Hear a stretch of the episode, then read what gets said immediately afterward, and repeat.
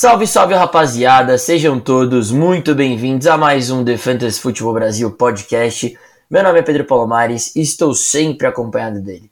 Murilo Gargano, seja muito bem-vindo a mais um episódio do nosso podcast.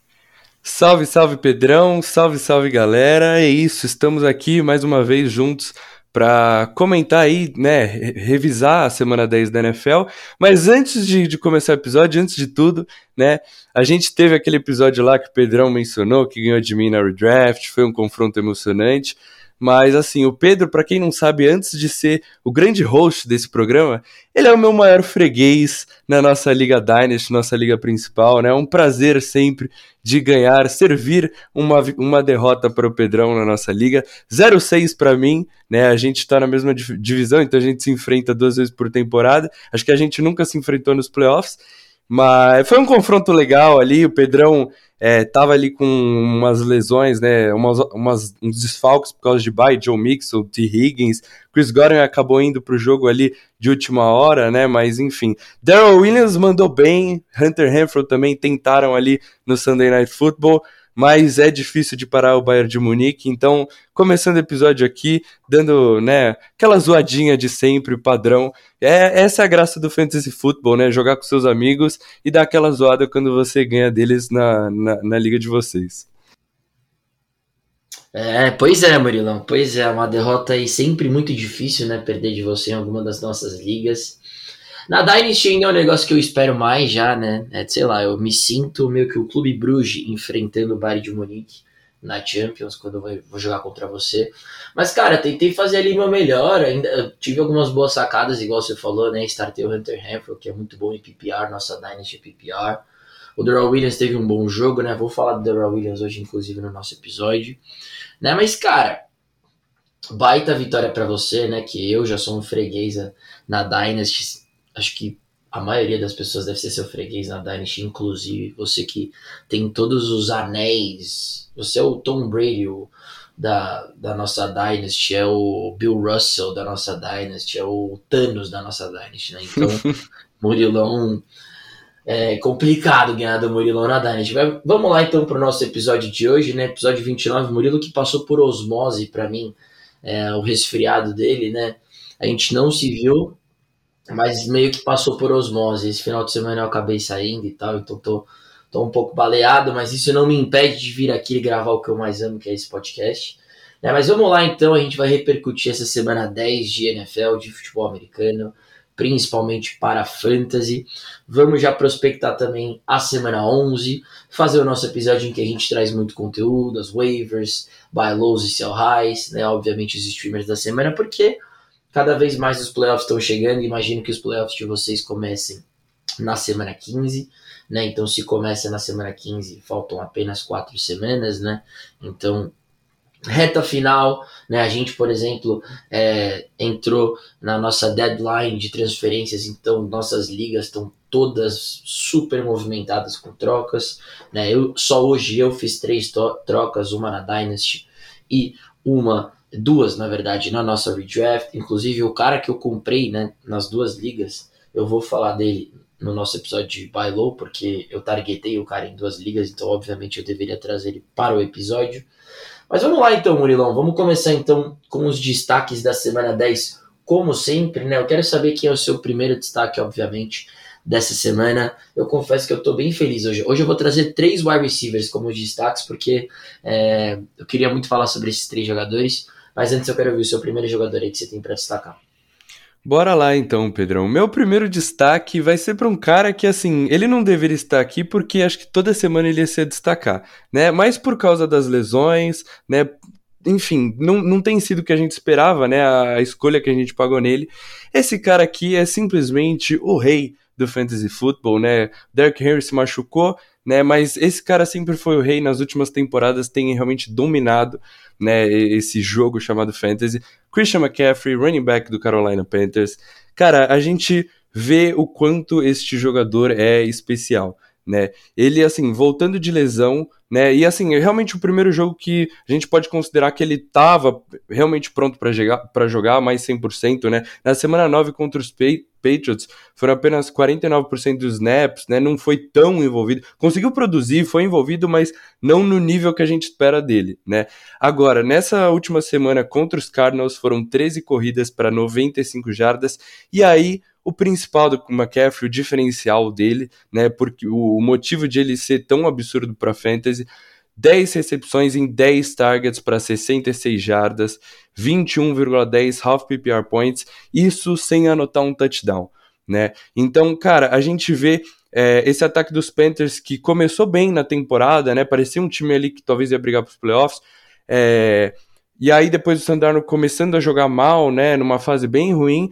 E aí agora o Sandarno, né, machucado aí, acho que deve ficar de fora para o resto da temporada. PJ Walker como quarterback titular, Ken Newton voltando para Carolina, né, Super Ken is back. E voltou, já anotou um touchdown terrestre ali, lançou um passe para TD, né, mas não foi o quarterback titular, né, o PJ Walker que acabou jogando ali como quarterback principal.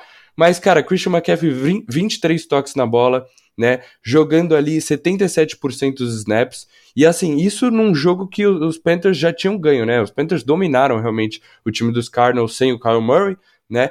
Mas então, eventualmente, num jogo que tá mais pau a pau ali, o McCaffrey poderia até ter mais tempo de jogo, né? Ter produzido até um pouco mais. É, apenas, ele, ele teve apenas uma das cinco corridas na goal line, e isso é um ponto que eu quero trazer. Mas isso não me preocupa tanto, né? Com a chegada do Ken Newton, a gente pode acabar é, ficando um pouco preocupado se o McCaffrey vai ter esses touchdowns, né? Porque assim, num ataque que não é um dos melhores da NFL, esse ataque dos Panthers, se o Kenilton começar a roubar ali alguns touchdowns dele, pode ficar realmente difícil de né, ele, ele pontuar nesse quesito. Mas, cara, não me preocupa, né? O, o, o Chuba Hubbard acabou anotando um TD e foi ali numa jogada que o McCaffrey né, já, já tinha várias corridas e tal, então ele saiu para descansar, o Chuba Hubbard entrou, acabou anotando o touchdown. Né?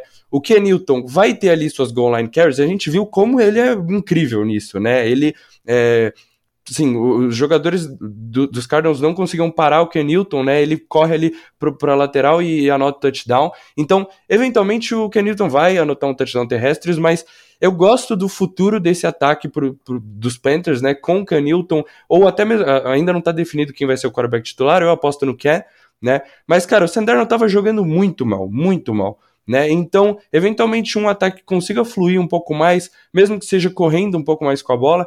Eu gosto do Christian McCaffrey, né? Eu acho que assim, um cara que anota 21 pontos sem anotar um touchdown é, é realmente um absurdo, né? Ba basicamente é o volume que ele tem. Ele vai continuar recebendo esses passes, mesmo do Ken Newton, talvez não seja um quarterback que vai é, fazer tantos dump-offs para o running back. É, o McCaffrey a gente sabe que ele é um ótimo recebedor, então ele vai ter as suas rotas, né, vai ser envolvido ali no plano de jogo dos Panthers.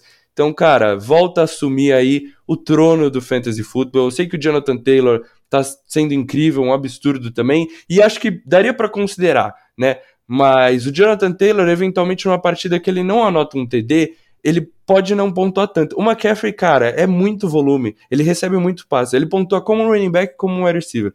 Então, queria fazer essa menção aí pro, pro número um aí nessas últimas, sei lá, duas ou três temporadas, voltando muito bem, assumindo o trono.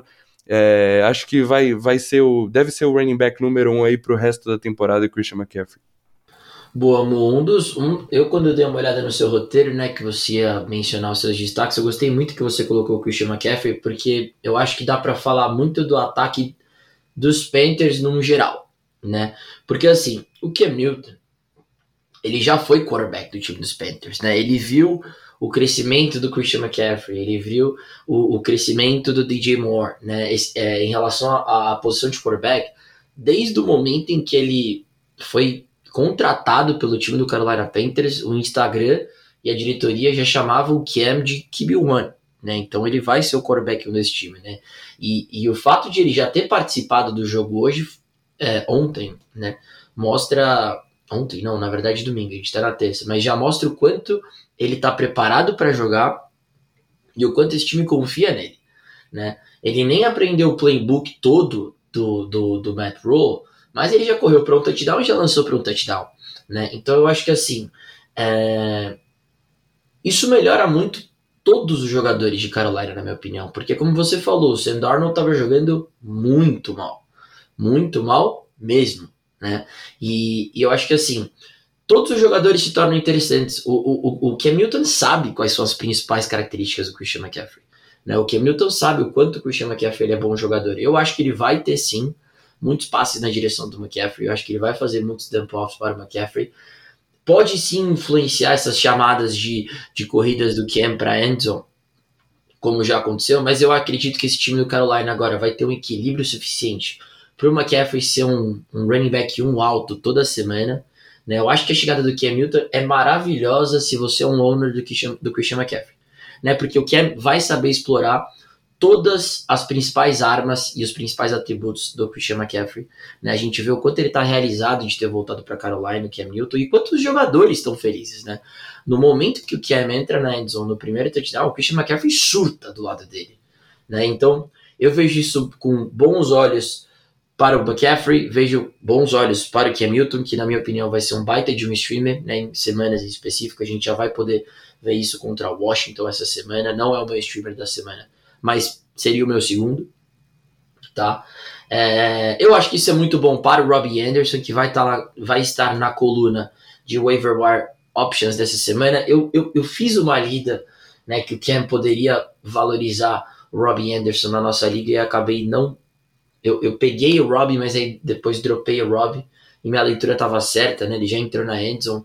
É óbvio que o Cam Newton vai utilizar mais o Robbie Anderson, que é um bom wide receiver. O DJ Moore, eu acho que ele não vai ter o valor que ele teve no começo do ano quando o Sam Darnold estava jogando bem, mas eu acho que vai ser muito melhor do que das últimas semanas, né? Que o Sam Darnold começou a jogar mal. Então veja o DJ Moore para o restante da temporada como um mid wide receiver 2 Vejo o Robbie Anderson como uma opção de flex em algumas semanas, né, em bons matchups. E é óbvio que o Christian McCaffrey, na minha opinião, é o running back 1 né, a partir de hoje em todas as semanas, porque eu acho que o Cam ajuda e ajuda demais ele nesse time. Tá certo? Eu posso ir pro meu primeiro destaque dessa semana? É isso, Pedrão. Como sempre, né, um complementando o outro, né, uma excelente análise aí que você fez desse ataque dos Panthers. Eu concordo 100%. Vou falar mais um pouquinho também desse ataque aí mais para frente, né, na, na categoria de buy low, mas é isso. Pode mandar aí seu primeiro destaque dessa semana. Caraca, eu tava dando uma olhada aqui enquanto você falava. Acabou de sair um reporte, o Elijah Mitchell quebrou um, um, um dedo, colocou um pino e vai ficar fora indefinitivamente. Engraçado que o reporte que chega agora é Return is indefinite, né? After getting pin in his finger. Mas acabou de subir um reporte, e o, o reporte do The Athletic, mas acabou de subir um reporte que os 49ers estavam com a expectativa de que ele poderia jogar esse final de semana, mas acho que não vai ser o caso. Mas enfim, vamos lá então para o meu primeiro destaque, que é um jogador de São Francisco 49ers, né? É, até, obviamente, a coluna de waiver e o Murilo, a gente deve fazer os, ajustes. Mu, enquanto eu vou falando aqui do meu destaque, se você quiser dar uma olhada nesse reporte que saiu agora também, porque dependendo de se o Elijah Mitchell realmente for perder tempo, né, o Jeff Wilson Jr. tem que entrar na nossa waiver wire com certeza. Eu vou Mas dar uma lá, então. olhadinha então. aqui, Pedrão. Boa. Meu primeiro destaque da semana vai para o Debo Samuel, né, wide receiver do time do 49ers, jogou ontem no Monday Night Football contra o time dos Rams e foi simplesmente sensacional, né? Cinco carregadas para 35 jardas, sendo posicionado muitas vezes como running back. O touchdown, um dos touchdowns que ele marcou, se eu não me engano, é, foi um touchdown corrido, né? Uma baita de um touchdown, sendo posicionado como running back e correndo. Como o Debo Samuel tem a mentalidade de running back, né? Impressionante. Mas além disso, foram 97, 97 jardas e um TD recebido, né? 5 de 5. O Debo Samuel teve um touchdown anotado numa quarta para 5 jardas, se eu não me engano, que o Kyle Shanahan chamou. E ele foi parar dentro da endzone, um baita de um touchdown, 27.80 pontos em ligas PPR, foi o wide receiver da semana. E por que, que eu faço destaque pro, pro Debo Samuel, né? Porque assim, a gente sabe que ele é um baita de um wide receiver, né? Que ele é muito bom jogador recebendo a bola e é possivelmente o melhor wide receiver da NFL após a recepção, né? É, até foi mostrado ontem no Monday Night Football que a diferença dele para o segundo colocado, que eu nem lembro quem é, são. Cara, é, é discrepante. É, o Debo Samuel com a bola nas mãos é difícil tacleá-lo.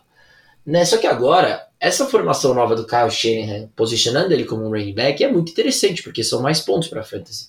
Se você posiciona um wide receiver como running back ele corre como um running back, você vai anotar pontos como running back. Então, se você pega na semana né, nessa última semana, né, 5 carregadas para 35 jardas, são mais 3,5 pontos e meio em ligas half PPR, né, em ligas full PPR, em ligas standard, enfim. Então, é mais um atributo para o Debo Samuel, né? E a gente sabe que ele tem essa capacidade de ser posicionado como um running back. Então, eu acho que é mais um atributo que se adiciona ao valor dele de fantasy. Né, ele tem sido um dos melhores wide receivers da NFL, é um wide receiver 1 para fantasy, só que eu acho que agora ele se torna já cada vez mais um mid wide receiver 1. Eu vejo já o Debo Samuel top 7 wide receiver para o restante da temporada. Né? Então, meu destaque vai para ele que acabou com o time do 49, com o time do, do Los Angeles Rams ontem. Então, Debo Samuel, sem dúvida nenhuma, é o meu primeiro destaque da semana. Restante da temporada, top 6, top 7 wide receiver, você. Boa, Pedrão. Não, é. Cara, tem que concordar. Acho que a gente trouxe Debo Samuel aqui num dos primeiros episódios, né? Ninguém esperava ele tendo uma temporada tão boa e acho que no começo a gente ainda tava meio receoso, a gente colocava ele ali mais como um wide receiver 2 ainda, mas cara, tem produzido aí todas as partidas, né? Como você falou, é um monstro depois da recepção. A gente vê o touchdown que ele anotou nesse último jogo, né? A defesa dos Rams simplesmente não consegue taclear ele e ele entra na Enzo, então tem sido incrível. É, cara, você falou aí do Elijah Mitchell, é, Seria até interessante, né? Com Elijah Mitchell fora, de Samuel eventualmente iria até ter mais carregadas, né? Então poderia produzir mais ainda, né? Mas ainda é uma incerteza aí o status do Elijah Mitchell para essa próxima semana, né? Acho que até vale a pena ali você ficar de olho no Jeff Wilson, né? Eventualmente Trey Sermon pode estar disponível no seu waiver, mas ainda não está declarado como fora, quanto tempo vai perder, muita uma incógnita ainda essa é, lesão aí no dedo do, do Elijah Mitchell, então vamos ficar de olho, a gente sempre trazendo as notícias, atualizando vocês. Mas indo para o meu segundo destaque aqui, que cara, não tem como não ir para este ataque do Kansas City Chiefs, né? Que, bom, tem sido uma novela aí nessa temporada, Patrick Mahomes muito mal, né, sendo interceptado, cometendo erros, turnovers, né, a defesa também estava mal, mas tem, né, as, co as coisas mudaram nas últimas partidas, pelo menos para a defesa, e nessa última partida a gente viu aí a ressurreição desse ataque é, explosivo né, do Kansas City Chiefs. Então, assim, cara, nas últimas três semanas antes dessa última partida, tinham sido 36 pontos combinados, né? E aí a gente pega agora, nesse Sunday Night Football, contra essa defesa dos Raiders, que era a 11 que menos cedeu pontos na temporada, era uma defesa forte, principalmente a secundária, né? Era um, uma defesa que estava jogando bem. O time dos Raiders estava ali, ainda está, né? Na briga ali para os playoffs. E aí o Patrick Mahomes vai lá e anota 41 pontos. Os Chiefs atropelaram o time dos Raiders. Patrick Mahomes 35 passes completos de 50 tentativas para 406 jardas e 5 touchdowns. Foi o QB 1, foi o QB número 1 da semana com 36,2 pontos. Travis Kelce, o deus na posição de terreno, 8 recepções em 10 targets para 119 jardas, 15,90 half PPR points, né? Acabou sendo o terreno número 4, mas produziu um número muito bom, mesmo sem ano é, não anotar um touchdown, né? Passou das 100 jardas. Tark Hill, 7 recepções em 10 targets, né, para 83 jardas, 2 touchdowns, 24,5 PPR points, o wide receiver 3 na semana, né? É, ficou atrás, acho que se eu não me engano, só do Debo Samuel e do é, Diggs, né, que também tiveram ótimas semanas, mas a gente vê o Tark Hill é, tendo esses jogos explosivos, né? Daryl Williams, o Pedrão acho que vai falar daqui a pouco sobre ele, mas muito bem também, 11 corridas, 43 jardas terrestres, 9 recepções e 9 targets, 101 jardas recebidas para um running back, um touchdown, né, 24,90 half PPR points, terminou como um RB3 na semana. A gente simplesmente viu esse ataque dos Chiefs o, o que sempre foi, né? A gente viu o Patrick Mahomes jogando em alto nível, né? A big play voltando a funcionar, o Patrick Mahomes é, soltando o braço, fazendo ali a conexão com o Darrell Williams, né? O Tark Hill recebendo a bola e conseguindo jardas após a recepção, conseguindo fazer as jogadas, usando a velocidade dele, entrando na Enzo, né? passes para o running back, o Darrell Williams sendo bastante acionado, né? Eventualmente, quando os recebedores, né, que em profundidade, ali no, no, no intermediário do campo, estavam marcados, o, o, Patrick Mahomes buscava ali o Darrell Williams, é, ele recebia a bola e conseguia ganhar algumas jardas, conseguia fazer esse ataque funcionar, esse ataque fluir, né? Conseguia é, enfim, movimentar esse ataque, né? E não é, devolver a bola para o adversário, chutar um punch ou não cometia um, não forçava uma bola, cometia um erro, né? O Mahomes encontrando direto o Travis Kelce no meio do campo, né? Sempre conseguindo se livrar da marcação. A gente sabe que é uma das melhores duplas aí, quarterback Tyrant, então funcionou muito, né, a conexão nesse jogo, é, eu, eu sou um dono do, do Travis Kelsey na nossa Liga Dynasty, então eu amo assistir esses dois jogando, e o Travis Kelsey é um dos, talvez seja o alvo favorito aí do Mahomes, é, é, é o target de confiança, né, e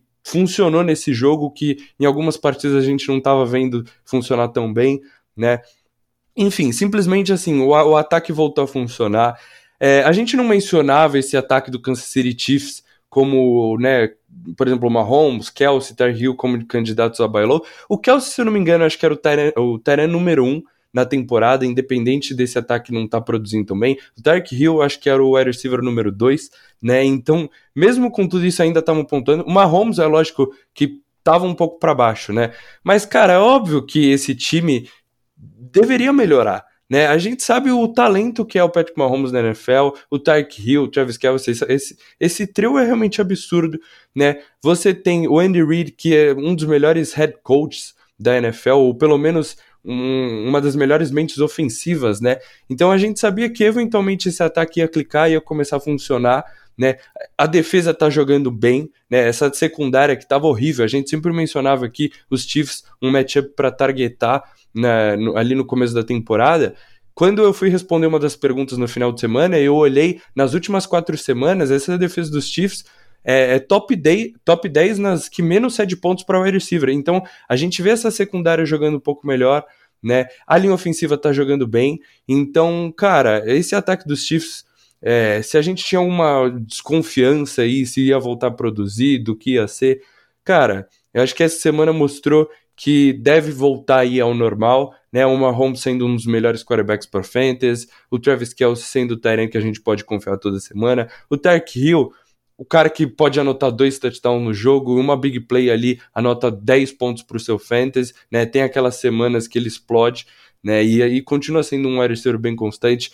O Pedrão vai falar do Daryl Williams, acho que ele pode acabar até falando do Clyde Heller, que daqui a pouco deve voltar para esse ataque. Vamos ver como vai funcionar esse backfield. Eu espero um backfield meio que dividido, porque o Daryl Williams realmente está muito bem, mas a gente pode confiar de novo nesse ataque para fantasy aí com muita certeza. Verdade, eu concordo 100% com você. Essa foi a semana que tudo parece que se ajeitou, né? O Patrick Mahomes jogou bem, é, Tark Hill foi muito bem. Né? Todas as peças do Kansas City Chiefs que a gente sempre insiste né, para você jogar com elas todas as semanas, é, deu certo. Né? Esse time realmente voltou a jogar da forma que a gente esperava. A linha ofensiva do Kansas City Chiefs vem trabalhando muito bem né, esse ano. De acordo com o PFF, é a segunda defesa até a semana 10. É a, desculpa, é a, é a, é a segunda melhor linha ofensiva até a semana 10 da NFL. Né? Então, a linha vinha protegendo bem o Mahomes. Era o Mahomes mesmo que estava jogando mal. Né? O time em si vinha jogando muito mal. O ataque não estava jogando bem. A defesa a gente sabe que não é boa. Né? Mas eu concordo com você, né? Eu acho que em relação ao backfield, eu vou falar um pouquinho mais do Darrell Williams daqui a pouco, mas agora eu quero destacar dois wide receivers, né? Vou destacar os dois juntos porque os dois, para mim, são muito semelhantes, né? Já são os meus outros dois destaques, que é o Justin Jefferson e o Devontae Smith, né? O wide receiver de LSU e o wide receiver de Alabama, os dois que foram muito bem essa semana, né? O Devontae Smith dois touchdowns, né? Jogou demais, mais uma semana realmente indo super bem, né? Doutrinou, doutrinou desculpa, o time do Denver Broncos, né? Foram é, 66 jardas, 2 TDs em 4 targets, em 4 recepções e 6 targets, né? Foi muito bem, teve um touchdown em cima do Patrick Surtain, é, que mostrou por que, que ele é tão talentoso e por que, que as pessoas deveriam respeitar mais né, o Devontae Smith, que é um baita de um talento, me assemelha muito ao Keenan Allen, né? Também para mim foi um lance que mostrou por que, que você drafta um quarterback com a nona escolha geral do draft, não um cornerback, né? Porque se você drafta um quarterback com a escolha nona geral do draft, você provavelmente está 6-4 e é um dos times mais perigosos da NFL, como o New England Patriots é. Né? Se você drafta um cornerback, né, com a sua escolha nona geral do draft, você vai estar tá 5-5 com o Devontae Smith arrancando a bola da mão do Patrick Surtain. Né? Mas enfim, isso aí é um pensamento meu aqui que eu tive ao longo do final de semana, né, ao ver o Mac Jones jogar. E, e não que o Patrick Surtain seja um cornerback ruim, eu acho que ele é um ótimo jogador, mas eu acho que com a nona escolha geral do draft, se o Mac Jones está disponível no board, você drafta o Mac Jones, não o Patrick Surtain, tá certo? Mas o meu primeiro destaque vai para o Devontae Smith, né, que realmente acabou com o time do Denver Broncos. Eu poderia também destacar o Terry Bridgewater, né, que no fumble sofrido pelo Melvin Gordon simplesmente resolveu sair da frente do Darius Slay, né, falando, não, Darius Slay, eu não vou te taclear não, pode passar, né, e ali basicamente o Denver perdeu o jogo, mas eu não vou destacar o Terry B, né, como um cara que simplesmente preferiu não fazer o tackle e deixar o Darius Slay fazer um touchdown numa conversão de quarta para um que o Melvin Gordon conseguiu né, sofreu fumble, e o Devontae Williams, que não sofre nada e é simplesmente sensacional, não tem o volume que a gente gostaria que tivesse, mas enfim, vamos falar de fantasy, não na desgraça que é o time do Denver Broncos, mas o meu destaque vai para o Devontae Smith, que simplesmente destruiu os Broncos, e já quero falar também do Justin Jefferson, né, que realmente teve um jogaço contra a defesa do Chargers, que é a melhor contra o passe, né, que é a melhor contra o wide receiver, mas o JJ, cara, ele é simplesmente sensacional, foi em 11 targets, 9 recepções, para 143 jardas, né? Foi bem sem anotar TD, né? Porque ele é sensacional. Tem uma recepção do Kirk Cousins para ele que é coisa de Made, né? Parece que é coisa de Made. Né? O Mu deve saber qual recepção que eu tô falando, com certeza deve ser uma das principais jogadas da semana, porque realmente foi espetacular a recepção do Justin Jefferson com as duas mãos se jogando para receber a bola. Ele é fenomenal, né? Então, é um wide receiver, na minha opinião. O Devontae Smith já entrou também no, no, no range para mim de wide receiver 2, porque é claramente né, o principal target do principal target do Jalen Hurts. É o wide receiver 1 desse time, é um wide receiver 2 para fantasy, tem upside de wide receiver 1 toda semana. Terminou mais uma vez muito alto do Devontae Smith, né, na, nos standings. Então meu destaque vai para o Devontae Smith, para o Justin Jefferson e para a aberração que é o time do Denver Broncos. Você, Mo. Boa, Pedrão. Cara, adorei seus destaques, né? Você sabe que o Devontae Smith é um queridinho meu, né? E os seus dois destaques aí acho que foram responsáveis pelas duas recepções mais bonitas da semana. Realmente, o touchdown do Devonta Smith foi, foi surreal, né? Ele tirando a, a, a mão tirando a, a bola da, da, mão do Patrick Surtain, e o Justin Jefferson, incrível a recepção dele. A gente sabe que é um dos melhores wide receivers da liga. Eu, é, eu acabei bancando o Justin Jefferson no confronto com o Pedro. Sim, eu banquei o Justin Jefferson. É, ele tinha um matchup muito difícil, como o Pedrão falou, e o, o Mike Evans, né, que eu tinha no meu banco, tinha um matchup bem favorável, e eu fiz uma promessa essa semana que eu simplesmente nunca mais banco ele, porque, cara, é um dos melhores wide receivers da NFL. E aí a gente vê esse ataque dos Vikings bem, né? Esse ataque funcionando. É, o Justin Jefferson é disparado aí o principal target do Kirk Cousins, né? O Aaron Thielen é, de longe, né? Tem, tem menos targets que o Justin Jefferson. Então, cara, gosto bastante dos seus destaques. Vejo aí da mesma maneira, Pedrão. O Justin Jefferson ali um mid wide receiver 1 e o Devonta Smith, cara, chegando ali num range de, de wide receiver 2. E vale uma, uma coisa a gente mencionar, que é o schedule dele ali nos playoffs, né? Enfrenta duas vezes a defesa de Washington e uma, um, uma vez a, a defesa dos Giants. Isso na, né, da semana 15 a 17, normalmente, quando vai acontecer os playoffs. Então, é, fiquem de olho sempre nesses é, schedules favoráveis aí nos playoffs, como sempre uma opção de, de buy low, né? Um cara para vocês targetarem aí na, nas trocas de vocês. Mas enfim, Pedrão se segurou aí para é, não expressar as dores de cabeça que ele tem com esse ataque dos Broncos. E eu confesso que eu fiquei muito feliz nesse final de semana, nesse domingão, assistindo o tio Belichick atropelar o, Cle o Cleveland Browns 45 a 7 para os Patriots. Né? Ser clubista mesmo, vou trazer o menino Mac Jones, candidato a Rookie of the Year, é, vai disputar forte aí com o Ned Harris, meu my guy, e o Jamar Chase, que também tem sido incrível. Mas o Mac Jones a gente sabe que é quarterback, né? Então existe ali talvez uma certa preferência. E cara, tem sido incrível nessa temporada, né? Então se ganhasse o prêmio não, não ia ser é, desmerecedor. Ele tem, nessa última partida contra os Browns, 19 passos completos de 23 tentativas, né? Então, extremamente preciso, preciso 198 jardas, 3 touchdowns, né? Para fantasy, que a gente sempre menciona o Mac Jones como sendo um daqueles quarterbacks que vai ser bom na NFL, né? Na, no jogo mesmo, mas para fantasy talvez acaba não produzindo tanto anotou 19,9 é, pontos nessa semana, né? Isso porque ele ainda saiu, ele anotou o terceiro touchdown dele ali no comecinho do último quarto e foi pro banco, né? Óbvio, o jogo já estava ganho, não tinha por que arriscar o Mac Jones em campo, mas poderia até acabar anotando mais alguns pontinhos aí. cara, esse ataque dos Patriots, esse time dos Patriots em geral, né, muito bem aí nas últimas semanas. O ataque tá fluindo, né? O Mac Jones extremamente preciso nos passes, né? O Bill Belichick, assim, é o jeito dele, não comete erros, né? O quarterback simplesmente não vai entregar a bola para o adversário, ele preza muito pela segurança da bola.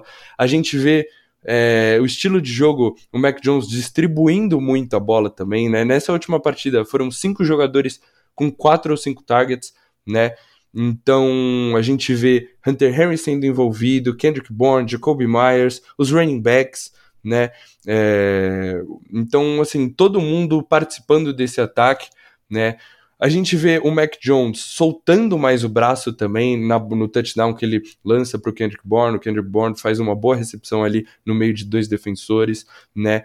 É, os jogadores conseguindo jardas após a recepção, né? Então, por exemplo, os passes que, que os Patriots fazem para se livrar da pressão do Bradley Chubb, né? Esse front seven dos Browns é um, uma boa defesa, um bom front seven que pressiona o quarterback.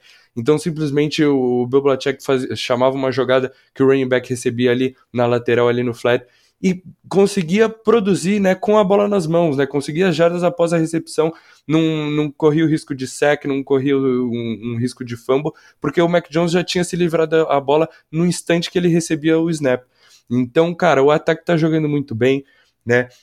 A gente vê esse time mais eficiente na red zone, né? O Hunter Henry aí anotando dois touchdowns nessa partida e tem sido incrível nessa temporada. Eu mencionei ali o Jonas Smith no começo da temporada, um Teren que eu gostava bastante.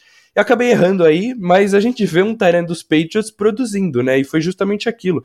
É, é um, um, cara que o Mac Jones procura muito ali na endzone, né? Então, se eu não me engano, tem sete touchdowns na temporada e é, tem produzido por causa disso para fantasy, né? Ele não é um cara de muito volume, que nem eu falei, o Mac Jones não, distribui, é, não distribui bastante a bola, então o Hunter Henry não é um cara muito targetado, mas quase todo jogo, praticamente todo jogo, entra na endzone e anota o touchdown, e é isso que você quer do, do seu Tyrene, né? Se ele anotar um touchdown, pontuar ali, fazer oito pontos, já tá ótimo, né? Então, cara, esse ataque dos Patriots, eu tô muito feliz de assistir esse time jogar, né? A temporada, a última temporada foi difícil. A gente vê o jogo terrestre produzindo, né? E acho que é uma parte fundamental desse, desse ataque dos Patriots, né?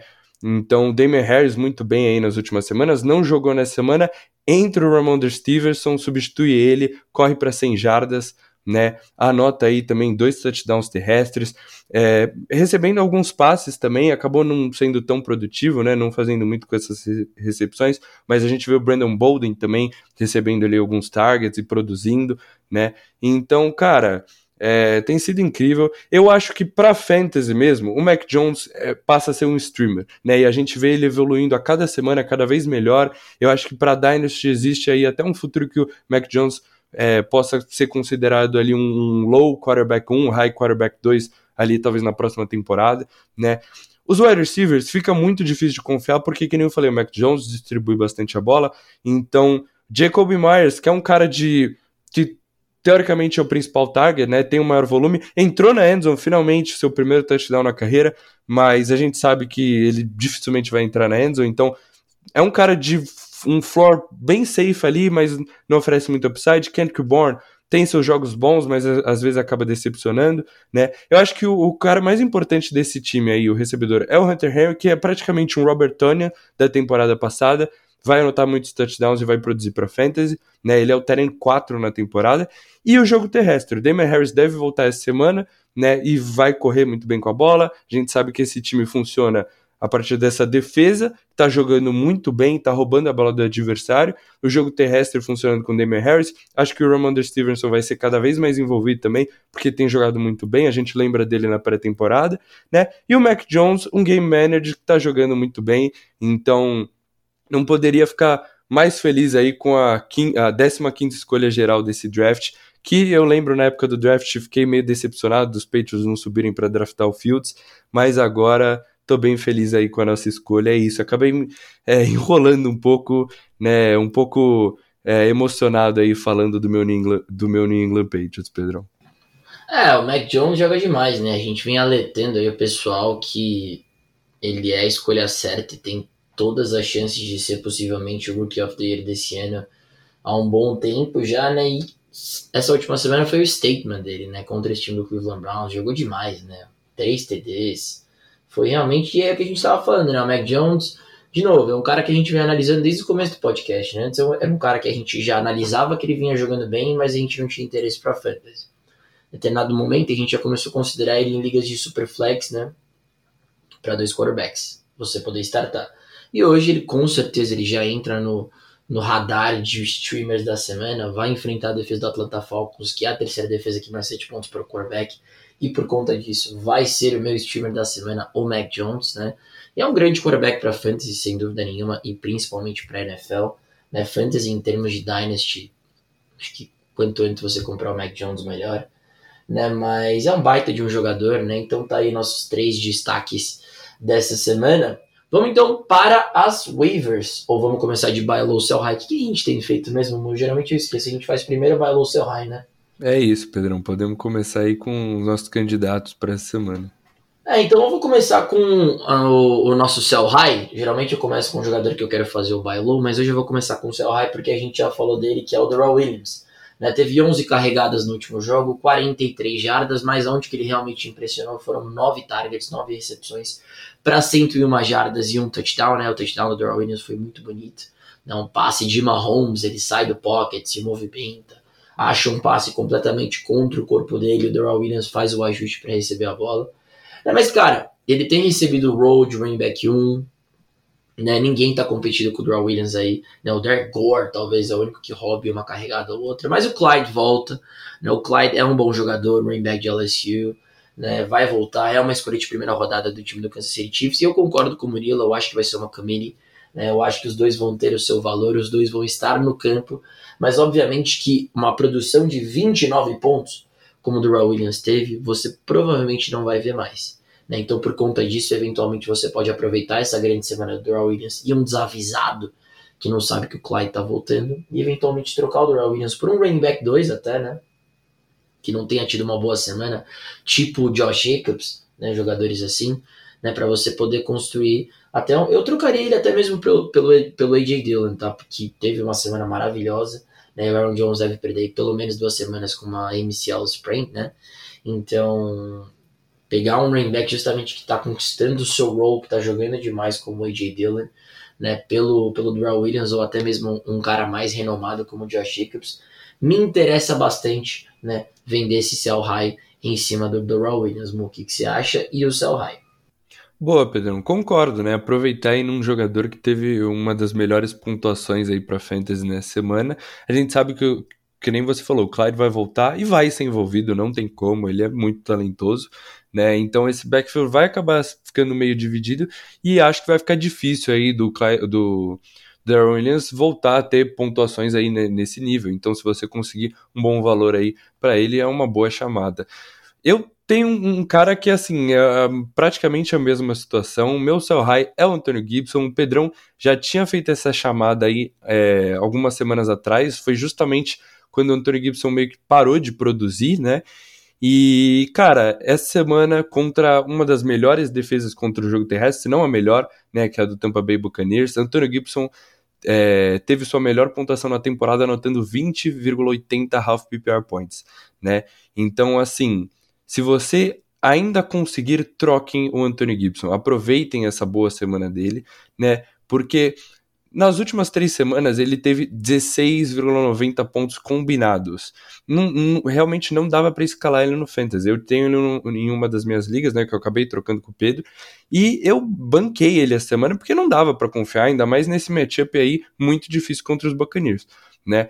E, e cara, a gente vê, ele teve 24 carregadas, né? Mas a gente viu o Jared Patterson nos últimos jogos é, tendo carregadas também. A gente vê o Jada McKissick até com uma, um volume maior do que o Antonio Gibson, porque é o running back pass catcher aí desse time de Washington, né? O Antonio Gibson era basicamente um running back que é, Washington colocava para correr reto ali, bater na linha ofensiva e ganhar duas jardas, né? Se a gente pegar, por exemplo, nesse último jogo contra os Buccaneers, a média de jardas por tentativa dele é de 2,67, né? Então não é um cara explosivo como o Jonathan Taylor, né? Como ou, ou, um pass catcher, talvez, sei lá, como o Ned Harris, né, que vai que tem sempre ali o, o floor com as recepções. É, ele vai precisar dos touchdowns para produzir, né? Nesse último jogo foram dois touchdowns e foi por isso que ele pontou, mas foi num game script completamente favorável ali para Washington, né? Que abriu uma vantagem no placar, estava tentando gastar relógio para não devolver a bola para Tom Brady, mas que é muito difícil de a gente encontrar Washington numa situação né, parecida aí de novo, né? Com, com a vantagem no placar, querendo correr com a bola, gastar relógio. Então, assim, aproveitem essa semana aí do Antônio Gibson, né? Eu acho que ele vai ter esses jogos que ele vai entrar na endzone, vai produzir, vai pontuar. Ainda vejo ele ali talvez como um low RB2, um high RB3, mas se não anotar o touchdown, vai te decepcionar muito pro Fantasy. Então, se você é, aproveitar essa semana, talvez o, o, o, cara acha que o Antônio Gibson voltou a ser o cara que ele draftou ali no segundo, terceiro round, né? Se você conseguir trocar ele por um David Montgomery, um Leonard Fournette, né? Eventualmente até um James Conner, que anotou um TD também a semana, mas o, o ataque inteiro dos Cardinals foi, foi mal, né? E com a lesão de Chase Edmonds, eu acho que James Conner tende a ser ali um high RB2, né? O Kyle Murray voltando esse ataque volta a ser um dos melhores ataques da NFL. James Conner, o Elijah Mitchell, é, eu tinha colocado aqui separado ele como um candidato para trocar pelo Anthony Gibson, mas vamos acompanhar essa lesão, né? É, lesões são sempre perigosas para fantasy. Então, mas assim, se você conseguir trocar o Anthony Gibson por um Josh Jacobs e mais alguma coisa, né? Acho que vale muito a pena porque tem que capitalizar nessa boa semana que ele teve. Boa, amor. Gostei muito da sua chamada também. E, cara, só para complementar quanto ao Elijah Mitchell, enquanto você falava a sua opção de, de sell high no Anthony Gibson, que eu concordo 100%, eu fui dar uma olhada nesse reporte. Né? O reporte bate com o que estava dizendo no Sleeper. Né? Os, os, os, doutores estão otimistas quanto ao Elijah Mitchell poder treinar essa semana para jogar no domingo. Né? Mas então, assim, não, não parece que é uma lesão é, a longo prazo. Né? Mas sim uma lesão que pode tirar o Elijah Mitchell desse final de semana né, contra o time é, 49ers. Eu não lembro quem o 49ers enfrenta agora, mas tiraria só desse matchup. E aí eu acho que vai depender muito também é, de quem que o, o time do 49ers vai enfrentar para a gente colocar o Jeff Wilson é, eventualmente no nosso lineup ou não. Eu sinto Niners e Jaguars seria um ótimo matchup aí pro, é, pro então, Elijah então, Mitchell. Então aí já, já o Elijah Mitchell acabou de entrar na minha waiver wire column então dessa semana pela escassez que é a posição de running back. Né? Mas concordo 100% com a chamada do Antônio Gibson. E vamos lá então, vou então agora para minha opção de buy low, que é o Dallas Goddard, né? O Murilo sabe, o Murilo joga comigo todas as ligas que eu jogo. Comprei o Dallas Goddard na nossa Dynasty, comprei o Dallas Goddard também na nossa liga é, Redraft. Por quê? É, eu acho que o momento de você capitalizar em cima do valor do Goddard não podia ser melhor agora. Por quê? Porque ele acabou de ter uma semana ruim, né? Em que ele saiu lesionado por conta de uma concussão né? Ele vai ter que cumprir todo o protocolo dessa concussão agora para poder jogar contra o Saints no domingo. Só que assim, cara, a gente tá esquecendo que o Goddard, ele finalmente tem o que a gente sempre pediu, o que o Murilo pedia na época de My Guy dele. Ele lidera o time do Philadelphia Eagles em touchdowns. Ele é o segundo jogador que tem mais recepções só atrás do Devontae Smith. Ele é o alvo número 2 desse time e é um baita de um talento na posição né? Então, se você olha contra o Las Vegas Raiders, ele teve 10 pontos e meio para fantasy. Se você olha contra o time do Detroit Lions, teve 10.20 teve 10.20 pontos para fantasy. E aí ele decepciona contra os Chargers e se machuca contra Denver. Né? Então agora você tem um matchup contra o Saints, que eventualmente pode ser que ele não jogue, e aí depois a, completamente se abre né, a janela de jogos do Dallas Goddard. Semana 12, Giants. Semana 13, Jets. Semana 15, Washington. Semana 16, Giants. Semana 17, Washington de novo. Então, defesas que cedem pontos, principalmente para o Tyrell.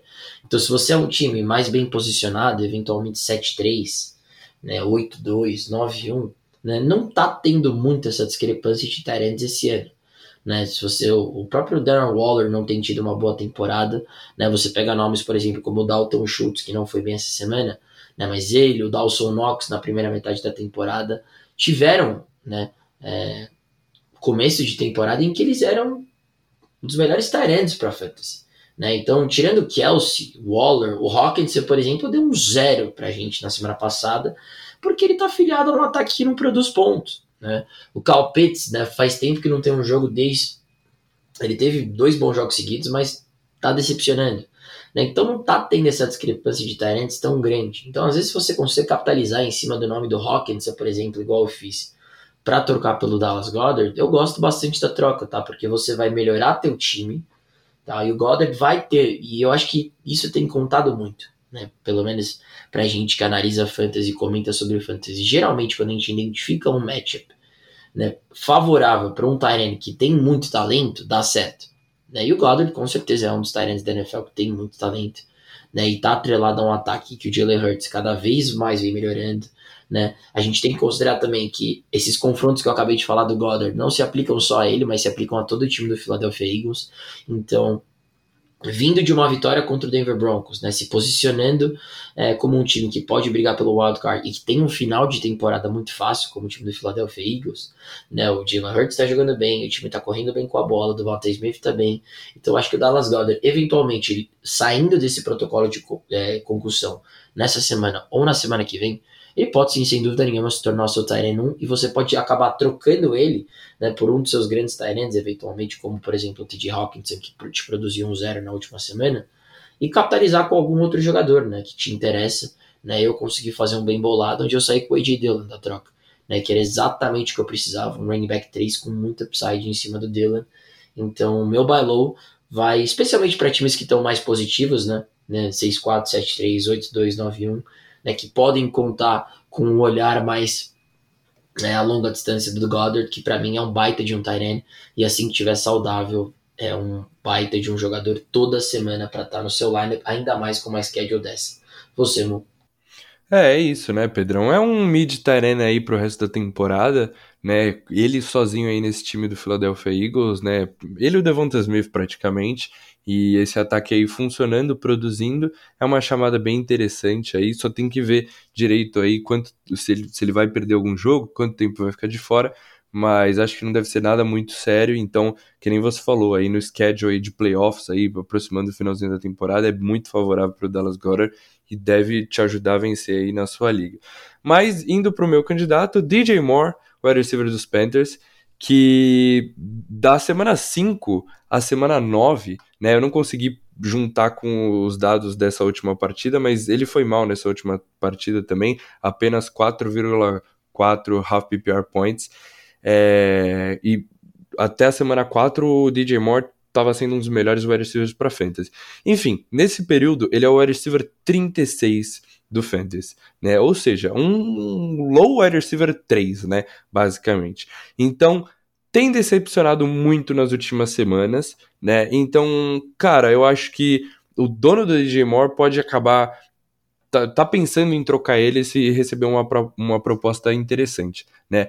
E, cara, a gente viu o Sandarno jogando muito mal nessas últimas partidas. Começou bem, né? A gente já falou, mas tá jogando muito mal. E agora chega um Kenilton que empolga, né? Eu acho que ele vai conseguir fazer funcionar esse ataque dos Panthers. O Pedrão falou muito bem aí, né, desse ataque.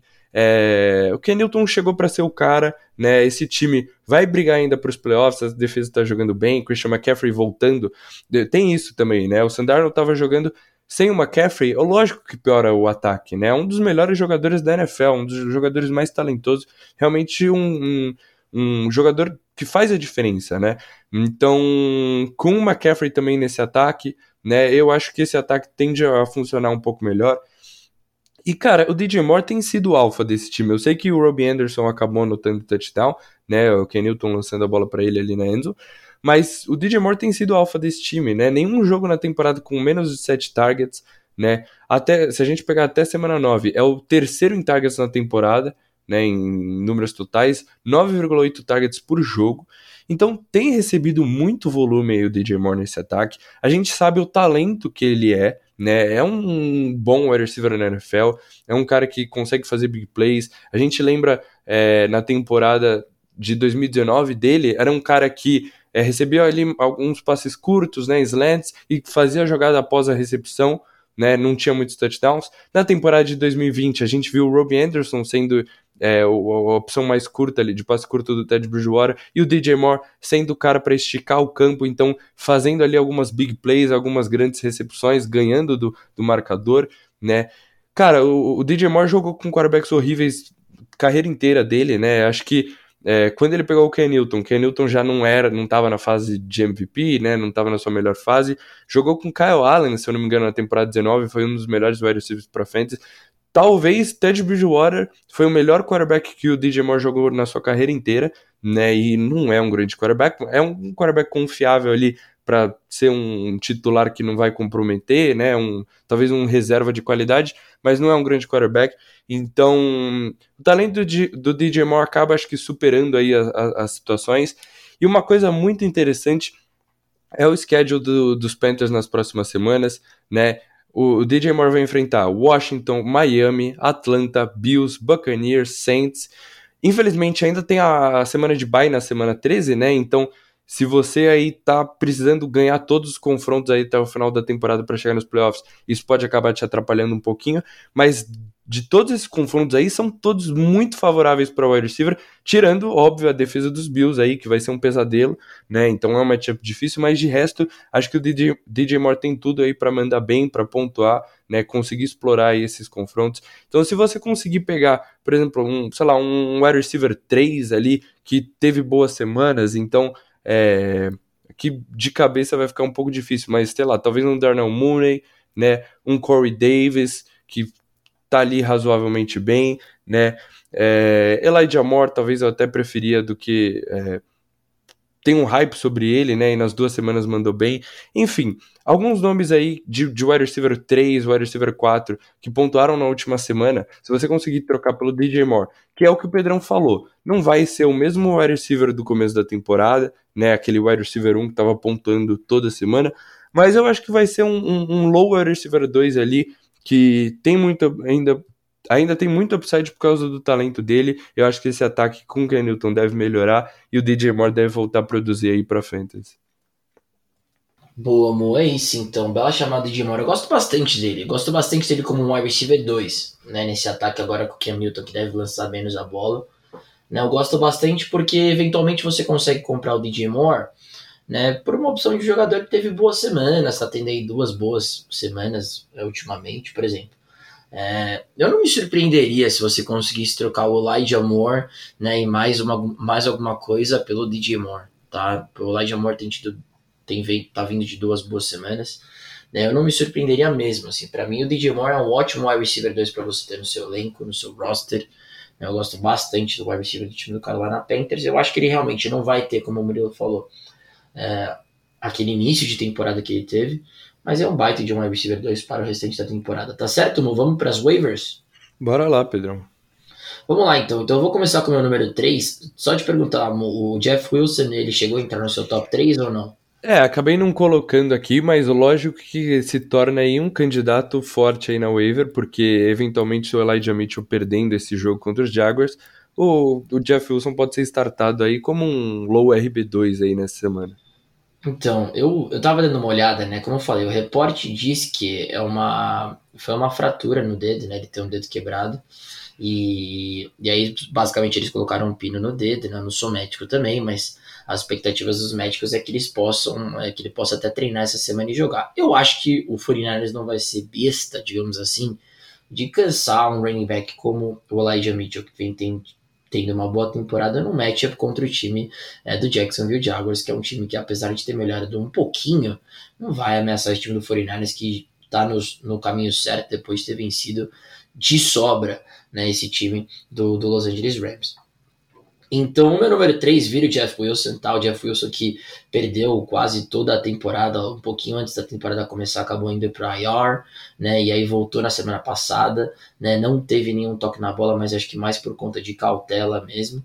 E aí na semana passada, nessa última semana, né, já foram 10 toques na bola, né? 10 corridas para 28 jardas, né? Claramente é o handcuff, é o running back reserva atrás do Elijah Mitchell. E a gente tem que lembrar que o Jeff Wilson Jr., né? Ele só tem 26 anos, 3 experiências de liga e ele foi muito bem na temporada passada como running back dos times do 49ers. Né? Ele terminou como running back 26 no ano, mas se você olhar aqui na semana 3 contra o Giants, 20.40 pontos, né? Ele teve ele teve é, três, deixa eu dar uma olhada certinha aqui, mas ele foi muito bem. Ele teve um TD na semana 3 contra os Giants, né? Então ele teve 12 toques da bola para 15 jardas, mais anotou um TD. E aí foram três recepções para 54 jardas e um TD, então dois TDs nesse jogo.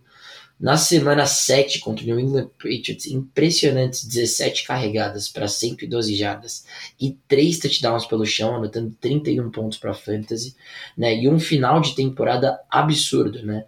Na semana 15 contra a Dallas teve 12 pontos para o Fantasy, anotou um TD. Na semana 16 contra a Arizona teve 26,90 pontos para o Fantasy. Em 22 carregadas correu para 183 jardas né? E na semana 17 contra Seattle, 22 pontos, 20 carregadas para 76 yards e um TD. Então é um running back que já se provou, é um running back que já, que já provou que tem talento. Óbvio que o momento é todo do Elijah Mitchell, né? Mas cara, acabou de quebrar o dedo, né? Fez uma, uma cirurgia agora. Eu acho que o 49ers vai bancar a cautela com o Elijah Mitchell, pelo menos nessa semana, né? E o Jeff Wilson Jr. tem tudo para ser o titular e ter uma excelente semana, né? Contra o time é, do Jacksonville Jaguars, eventualmente até podendo ser rotulado como o Start of the Week, viu? Porque as defesas do Jaguars, apesar de ter melhorado, né? Contra a corrida, só melhorou, não é uma das melhores também, tá? Então, meu número 3 essa semana é com certeza o Jeff Wilson Jr., que empurrou alguns jogadores que eu tinha em terceiro e quarto para baixo. Né? Depois eu comento sobre eles, que eu quero ouvir agora o seu terceiro jogador aí, Mo. É isso, Pedrão. A gente sabe que quem entra aí de running back para esse time dos 49ers vai produzir. Kyle Shanahan, incrível esse head coach. Né? Exato. Então... É, o Kyle Shanahan ele não vai mudar o estilo de jogo, não é porque o Elijah Mitchell não vai jogar, porque ele não vai mudar, ele só vai colocar outro cara e provavelmente vai dar certo. É isso, é uma bela chamada. Minha terceira prioridade na web para semana é um cara que a gente estava trazendo aí algumas semanas como streamer na posição de Tyrant e agora acho que já vale considerar manter ele aí no seu elenco. Dan, Dan Arnold, né, Tyrant do Jaguars e cara, nas últimas três semanas, né, e justamente depois da semana de bye, que foi na semana 7 dos Jaguars, teve 10 7 e 7 targets. Ou seja, tá tendo volume, né? Passou de 60 jardas recebidas em todos esses jogos, né? Nesses três jogos. E pelo menos 8 pontos também nesses jogos. Anotou pelo menos 10 em, em dois desses três. Cara, esse time dos Jaguars, acabei errando no, no meu Star of the Week, né? Marvin Jones. É, não dá para confiar em ninguém, mas o Dan Arnold tá tendo volume, né? A gente vê que ele é um dos principais targets aí do Trevor Lawrence, né? Pode ser dificilmente entrar na endzone, não tem nenhum touchdown na temporada, esse ataque realmente não está produzindo. James Robinson, óbvio, que é a principal peça desse ataque. Mas na posição de Tyrant, você procura os targets, você procura o volume, né? Então, às vezes é melhor você startar um cara como o Dan Arnold, que vai te entregar cinco recepções para 60 jardas, do que startar um Tyler Conklin ou, sei lá, um, um Jared Cook na esperança de eles anotarem o touchdown e se não entrar na endzone vão acabar zerando aí no, no seu lineup, né? Então, Dan Arnold, minha terceira opção de waiver para essa semana. Boa, amor. Excelente chamado Dan Arnold, né? E como você falou, né? A gente classificou ele como um streamer, né? Ah, na semana passada ele tinha um bom matchup, mas acima de tudo, o que o Dan Arnold tá tendo são os targets. Né? E uma vez que você tem os targets, uma vez que um time trocou por você para você ser utilizado e você é um dos caras de confiança do seu quarterback, eu acho que ele pode ser sim utilizado para o restante da temporada, né? O Dan Arnold, então boa chamada do Dan Arnold. Agora a gente vai começar a concordar, né? Os nossos dois principais running backs da semana são as nossas duas principais waiver wire options também, né? Que é o AJ Dillon e o Ramondre Stevenson. Eu tenho o Ramondre Stevenson como meu RB2 AJ Dillon como RB1 da semana, então waiver wire 1 AJ Dillon, waiver wire 2 Ramondre Stevenson. Você também, Mu, tá diferente? Exatamente igual, Pedro. É, então, então, cara, jogos bem semelhantes, né? O Ramondre Stevenson com a ausência do Damon Harris, é, ele, anotou, ele em 20 carregadas ele anotou 100 jardas, né? Então, pô, é média de 5 jardas por carregada, tá ótimo. Dois touchdowns, né? Então foi realmente muito bem. Além de foram cinco targets, quatro recepções para 14 jardas, né? Então, pô, um jogaço do Ramondre Stevens aqui lembra até aquela pegada meio LeGarrette Plant, né? Eddie Lacy, mas muito mais atlético do que esses caras, né? Principalmente o Eddie Lacy, que era realmente um jogador que não tinha tanto atleticismo de jogador de NFL. Mas é um jogador que, cara, vai ser um. Por que, que ele tá como meu número 2? Porque o reporte de hoje é que o Damian Harry já voltou a treinar, né? Deve estar disponível contra o jogo, né, para o jogo do Atlanta Falcons. E eu acho que assim, Eu acho o Damon Harris melhor do que o Ramondre Stevenson. Eu realmente acho. Acho que o, o, o Damon Harris é mais jogador que o Ramondre Stevenson. Mas o Bill Belichick não tá muito ligando para isso. Eu acho que ele vai utilizar os dois. Vai ser um, um ground and pound. Vão correr com os dois. Os dois são ótimos jogadores. Eu acho que o running back como 1A, o Damon Harris como 1A e o Ramondre Stevenson como 1B. Né? Então acho que os dois podem ser utilizados. Tá? É, eu acho que é uma ótima combinação para o New England Patriots como franquia. Acho que não é tão legal para o Fantasy. Acho que o Damon Harris já começa a entrar talvez no ali mais como um low RB2, high RB3, né? Eu acho que o Ramondre Stevenson vai cada vez mais ser utilizado nesse time, tá? Então, eu tenho ele como dois porque o AJ Dillon tá na contramão, né? O Aaron Jones acabou de se machucar, a gente vê o AJ Dillon cada vez mais ganhando o workload do Aaron Jones, sendo esse corredor, né, que realmente corre entre as trincheiras, né, vai aquele corredor legal de NFL, né? Aquele cara que gosta do contato, é difícil de ser derrubado, como o AJ Dillon, né? E aí, se você for considerar, o Aaron Jones vai perder pelo menos duas semanas, não tem como ranquear o Stevenson na frente do Dillon, que vai ser o workhorse desse time pelas próximas duas semanas. AJ Dillon teve 21 carregadas, 66 jardas, né? Além de dois TDs pelo chão, ainda anotou duas recepções para 62 jardas. Era o meu start of the week, foi um dos principais running backs da semana o AJ Dillon, né? Então acertei em cheio o AJ Dillon essa semana. Então tá aí, minha análise do porquê o AJ Dillon é meu número 1, um, o Ramondre Stevenson é meu número 2 e o Jeff Wilson é meu número 3. Quer complementar, Mu, sobre o Stevenson e sobre o Dillon? Não, é isso, Pedrão. Concordo 100% aí com o que você falou. Você acertou em cheio na chamada do AJ Dillon, né? Me ajudou aí a ganhar na liga do podcast, escalei ele. Cara, o Ramondre Stevens é o que você falou, né? A gente vê ele quando entrando sendo muito eficiente, produzindo com as poucas oportunidades que ele tinha, né? É, ainda acho, concordo com você, Damon Harris é um melhor running back, né? Deve receber a, ma a, maioria das carregadas, mas a gente lembra esse backfield dos Patriots com Sonny Michel, Rex Burke, James White, né? O, o Belichick gosta de dividir ali o, volume no backfield, então acho que o Ramon Stevenson, é, ainda mais depois da situação, deve ser mais envolvido, né? Receber ali algumas carregadas, a gente via ele eventualmente recebendo alguns passes, fazendo algumas big plays, né? Então acho que ele vai ter um certo volume ali para talvez dependendo do matchup, considerar ele ali como uma opção para o seu flex, né? O Damian Harris treinou, mas estava limitado. É, um, é o jogo com, dos Patriots contra os Falcons é no Thursday Night Football, né? Então vai ter pouco tempo aí para ver se tá 100%, então eventualmente se o Damon Harris acabar perdendo esse, esse jogo, o Stevenson vai ser o principal running back de novo e tem tudo para repetir o que ele fez contra os Browns, né? Seria um RB2 ali na semana, mas concordo, AJ Dillon é a melhor opção porque Aaron Jones está confirmado que deve perder pelo menos as duas próximas semanas, né? Depois dessas duas semanas, Green Bay Packers tem uma bye week, né? E, cara, foi incrível. O A.J. Dillon é o, o, mais próximo que a gente tem do Derrick Henry, né? E então, é que nem você falou, é um corredor de NFL ali, vamos dizer, old school, né? Aquele cara grande, forte, corre com força. É, tem recebido alguns passes, tem produzido também nesse quesito, mas é, a gente viu ele essa última semana correndo muito bem com a bola, entrando na endzone. E nessas duas semanas que o Aaron Jones ficar de fora, é muito upside, né? Um RB1 ali, low RB1 para Fantasy, high RB2. Por isso que a gente sempre menciona a importância de vocês terem os, os handcuffs né, dos seus principais jogadores, dos seus principais running backs. O AJ Dillon, com a lesão do Aaron Jones, acaba sendo ali praticamente um league winner, né? Eu tenho ele na liga do podcast, vou utilizar muito bem do AJ Dillon nas próximas duas semanas. Boa, é exatamente isso, né? Quem escuta o podcast acabou se privilegiando, né? Porque a gente acabou dando um toque que o Dylan estava cada, vez mais assumindo um role no ataque do Green Bay Packers e por conta disso eu até mencionei o Aaron Jones como uma possível opção de de sell high, né? Porque o Dylan estava cada vez mais jogando melhor e aí quando você pega um matchup contra a defesa do Seattle Seahawks sai de muitos pontos para o running back, né? O Dylan que está sendo muito utilizado poderia sim ter uma semana de start of the week como teve e ainda combina com uma lesão do Jones né? O Dillon tem tudo para nessas, nessas próximas duas semanas realmente capitalizar né, em cima do, da oportunidade que ele vai ter contra o Vikings né, e contra os Rams. Então, vamos ficar de olho aí no AJ Dillon, que na minha opinião, se você precisa de um running back né, nas próximas semanas e tem FEB para se gastar, se o Dillon, se o Dillon tiver no seu, na sua wave, você tem que gastar basicamente toda a sua FEB nele. O que, que você acha, amor? Concorda?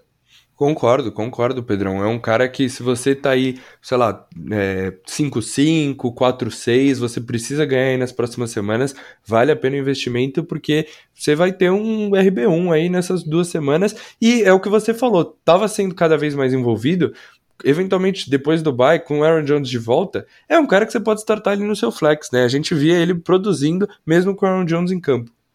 É, porque foi até como eu falei no episódio de sell high do Aaron Jones, né? O Packers pode ser até que não tenha o interesse de voltar o Jones tão rápido, né? Por conta de poupar o time para os playoffs, né? A gente sabe, o Packers é um time que já está nos playoffs, é um time que já está classificado para os playoffs, é um dos melhores times da NFC. Defesa jogando muito bem é, também. A defesa está né? jogando muito bem, o Rodgers voltou, né? O time lidera é, não só a sua divisão, como se eu não me engano, a NFC. Eu acho que eu tô, tenho com a certeza disso. O Packers lidera a NFC. Se o Packers fosse, tipo, se a temporada acabasse hoje, eu acho que o Packers estava de bye. Né? Apesar de ser duas derrotas, eu acho que no confronto direto ele desempata contra a Arizona. Né? Tampa perdeu, os Rams perderam. Então, acho que, se eu não me engano, o Packers está na bye. Tá? Então, eu não vejo a necessidade de você voltar o Aaron Jones né, a curto prazo. Né? Se você fazer a conta, o Packers tem duas semanas e entra de bye. Né? Então, com certeza, o Aaron Jones não joga até a bye. Né? Então a gente está falando de semana 11, 12 e 13. Então voltaria na semana 14. Mas dependente de como a situação do Packers estiver na semana 14, né, o, time pode voltar com, uma, com um approach em cima do Aaron Jones bem devagar por conta dos playoffs. Né? Então você pode conquistar um running back no, no AJ Dillon até os playoffs do Fantasy, que basicamente você ganharia mais um baita de running back para os playoffs do Fantasy. Né? Então com certeza vale todo investimento em cima do AJ Dillon. Vamos lá então para os streamers, vamos para os streamers da semana? Bora lá, Pedrão, para fechar agora o episódio. Vamos lá então, streamers da semana, né? Cara, eu vou começar então com o meu streamer da semana, que é o Mac Jones, né? Obviamente, o Murilo que já falou tão bem dele, eu que insisto em falar tão bem do Mac Jones também, né? O quarterback que era para ser do Denver Broncos com a escolha geral do draft número 9, né? Um quarterback que apetece tudo que o John Elway né, fala de um quarterback, né? Porque o quarterback tem que ser alto, tem que estar tá plantado no pocket, né? Tem que ser firme nos seus passes, tem que ser preciso, né? Ele que gastou uma escolha de, de primeira rodada no Paxton Lynch, ele que insistiu no Trevor Simeon, ele que insistiu no Brock Osweiler, né? E aí agora ele decidiu mudar, ah, não vou ser mais o GM, mas vou dar meus palpites, então vamos dar oportunidade para o Terry B, né? Mas um cara de Alabama, que o Jalen Waddle, o Devontae Smith, né? É todo mundo de Alabama falava que o Mac Jones era melhor que o Tua. Não, vamos passar ele para draftar um cornerback. Né? E assim o Denver Broncos está 5-5, né? E provavelmente se o Mac Jones fizesse parte da franquia Denver Broncos, o Denver Broncos estaria tranquilamente 7-3 no mínimo. E o Von Miller provavelmente seria o Denver Broncos ainda. Mas enfim, é, tava falando que mesmo a Mac Jones, meu streamer da semana, né, vai enfrentar essa defesa da Atlanta Falcons, que é a terceira que mais cede pontos para o quarterback, né? São 21.42 pontos cedidos para o quarterback quando enfrenta essa defesa de Atlanta. Dak Prescott teve uma das melhores semanas de quarterback enfrentando essa defesa de Atlanta. Né? Se eu não me engano, eu vou confirmar aqui, mas o Dak Prescott foi o quarterback número 1, um, não, quarterback número 2, né? Porque o Mahomes simplesmente foi é, incomparável essa semana, mas o Dak foi o número 2, né? Foram 26.34 pontos enfrentando justamente essa defesa, essa defesa do Atlanta Falcons. Então você vem de uma semana de três passes lançados para touchdown, mais de 19 pontos no fantasy, muita confiança, jogando o fino do fino do futebol americano. Né? Se ele está disponível na sua waiver e você joga streamando quarterbacks, Mac Jones, sem dúvida nenhuma, tem que estar no seu lineup nessa semana, amor. Boa, Pedrão, adoro a chamada, né? E eu tenho como streamer para essa semana outro quarterback, outro quarterback calouro, Justin Fields, né, dos Bears, enfrentando essa defesa dos Ravens. É o oitavo time que mais cede pontos para quarterback nas últimas quatro semanas, né? A gente viu no, no Thursday Night Football contra os Dolphins ali algumas big plays do time de Miami, né? Essa secundária às vezes dormindo, né? Então, Justin Fields que tem essa força no braço aí, acho que ele pode ter um bom matchup né, média de 21,72 pontos nos dois últimos jogos, né? Tá voltando aí da semana de bye. É, a gente vê cada vez ele trabalhando melhor com as pernas, né? E isso ajuda muito na pontuação do fantasy. Tá cada vez melhor, tá jogando um pouco melhor. Então, confia aí no Justin Fields para ter uma boa semana aí contra os Ravens. Boa, Mu, excelente chamada de Justin Fields, cara. Eu gosto bastante dele essa semana. O Justin Fields que tá cada vez melhorando, né? Na última semana ele recebeu a nota número 1 um do PFF como o melhor quarterback da semana, mostrou né, todo o seu talento jogando contra o Pittsburgh Steelers, e aí agora vai ter mais uma semana aí, eventualmente. O, o Justin Fields está sendo um quarterback que só está faltando aquele famoso jump, né, só está faltando realmente a, a, semana de statement do Fields para a gente começar a confiar nele para a fantasy, né, e aí o Mu tá dizendo que vai ser justamente essa semana contra o time do Baltimore Ravens, então Justin Fields é o estilo da semana aí do Mu. Vou pro meu terreno da semana, tá, que é o CJ Uzoma, né, que vai enfrentar justamente a defesa dos Las Vegas Raiders, né, a defesa que é a segunda defesa que mais 7 pontos para o Tyrene no Fantasy, né, são 18.20 pontos cedidos para o Tyrene quando enfrenta essa defesa dos Raiders, e cara, a gente já viu o CJ Uzoma ter bons jogos essa semana. Tá? E eu imagino que assim, quando a gente for analisar esse jogo, Raiders contra o time do Cincinnati Bengals, vai ser um over-under alto. Né? São dois bons ataques, são dois ataques que fluem, tanto o Joe Burrow liderando esse ataque, como justamente o, o Derek Carr. Então eu acho que assim, num over-under alto, onde os times vão pontuar, onde os dois quarterbacks vão lançar para touchdowns, né? Eu tô interessado em ter o, o do time do Cincinnati Bengals, que já teve duas ótimas semanas. Na semana de Tyrene, inclusive, ele foi o Tyrene número um da semana. Então você pega uma defesa que é a segunda defesa que mais cede pontos para o Tyrene, né? Que cede mais de 18 pontos por jogo para o Tyrene. Eu acho que é muito mais viável startar, por exemplo, o CJ Uzoma do que o Pat Frymer, né, que vai enfrentar a principal defesa é, que cede pontos para o Tyrene do Philadelphia Eagles, mas o Trevor Seaman é o quarterback. Né, então, qual que é o upside do, do, do Adam, Adam Troutman, desculpa, né, que, que tem como seu quarterback o Trevor Seaman. Né? Ele pode estar tendo até targets. Eu pensei né, em eventualmente tornar o Adam Troutman meu timer da semana, mas quando você olha pro pro quarterback, que é o Trevor Seaman, o upside desse time é anotar touchdowns, né? não importa se ele tem 6, 7 targets. Vão ser 6 targets para 30 jardas, 6 targets para 40 jardas, né? Eu prefiro um time que vá anotar pontos, né? Que é o time do Cincinnati Bengals, e a gente sabe que o Burrow né, confia no CJ Uzoma, ele é o Tyrene desse time do Cincinnati Bengals, então gosto também dele, por exemplo, como o Tyler Conklin, que teve dois touchdowns essa semana, né? Mas vai enfrentar uma secundária, vai enfrentar uma defesa muito boa do Green Bay Packers, né? Então acaba optando é, pelo CJ Uzoma e gosto muito também do seu Tyrant time da semana, amor. Boa, Pedrão. É, eu fiz um stackzinho aqui de quarterback Tyrant, né, para streamar. Kokomet, né, o Tyrant do Chicago Bears. Essa defesa dos Ravens é a quinta que mais cede pontos para Tyrant nas últimas quatro semanas. E, cara, a gente viu, né, principalmente no último jogo, né, o, o Kokomet como um dos principais targets aí do Justin Fields, né, e, e realmente, nos últimos três jogos, 6, 6 e 8 targets, né? Então, cara, contra essa defesa aí, um matchup bem favorável. Eu gosto do Justin Fields, né? Aposto nele. Então, acho que o Kokamé é uma opção interessante aí, que provavelmente está disponível na, na liga de vocês. Vocês podem pegar e escalar essa semana.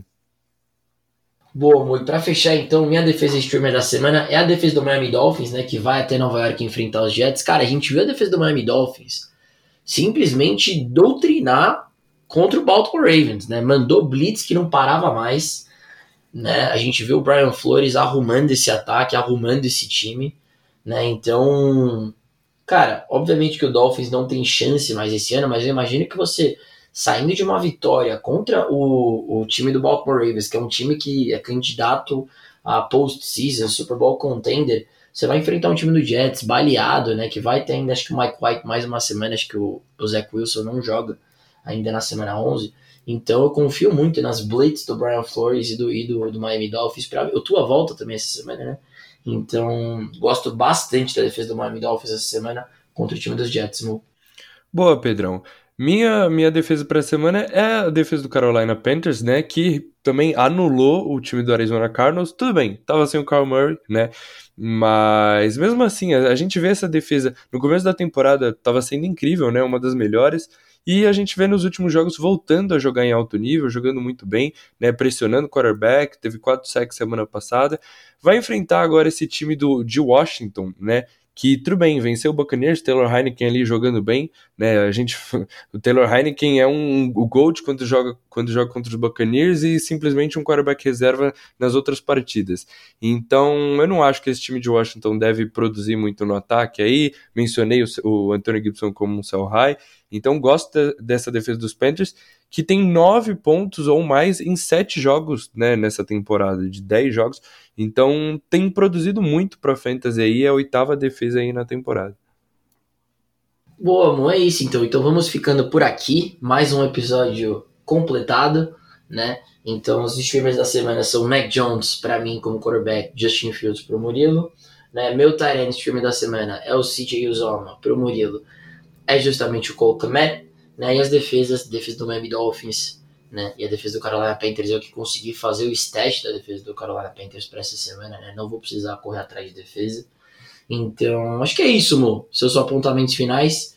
E vamos embora para mais uma semana, né? Amanhã tem Reels, quinta-feira tem análise de toda a semana 11 da NFL, né? Dominguinho tem caixinha de perguntas. Então vamos lá, seus apontamentos finais e vamos embora. É isso, Pedrão. Mais um episódio aí concluído, trazendo muito conteúdo para vocês. Acho que na maioria das ligas, né, o trade deadline deve acabar aí essa semana, né? Na nossa liga do podcast fecha hoje, né, inclusive ali de madrugada junto com as waivers. Então, não sei se esse quadro aí de buy low, sell high deve continuar. A gente vai ver, né? É sempre legal, mesmo que ainda vão ter muitas ligas que a, as trocas devem estar disponíveis, né? E mesmo com as trocas não disponíveis, dá para você ter uma ideia. A gente gosta de falar de um jogador específico do que o, da visão que a gente tem para o resto da temporada para esse jogador, né? Mas enfim, mais um episódio aí, Pedrão. Muito feliz de ter vencido você na nossa Liga Dynasty. É isso. Quinta, estamos de volta aí comentando todos os jogos da semana 11. Comentamos o Monday Night no último episódio, né? E deu sorte aí pro Kansas City Chiefs que foi com tudo. É verdade. Mas a gente pode acabar substituindo, né? Ao invés de fazer um buy low, sell high, a gente trazer um streamer da posição de wide receiver, enfim, um streamer na posição de running back, um cara mais para você colocar no seu flex, né? Que tem um bom match. A gente acaba analisando isso. Obviamente, como a deadline vai se encerrar, essa opção de buy low e sell high acaba acabando, mas aí acaba né, diminuindo um pouco, fazendo menor sentido. Mas sem problema, a gente acaba criando alguma categoria para colocar no lugar. Né? Mas muito obrigado pela sua participação no Obrigado pela participação de todos vocês. Espero que a gente tenha ajudado de alguma forma vocês para mais uma semana de NFL. Um abraço apertado, tamo junto, valeu!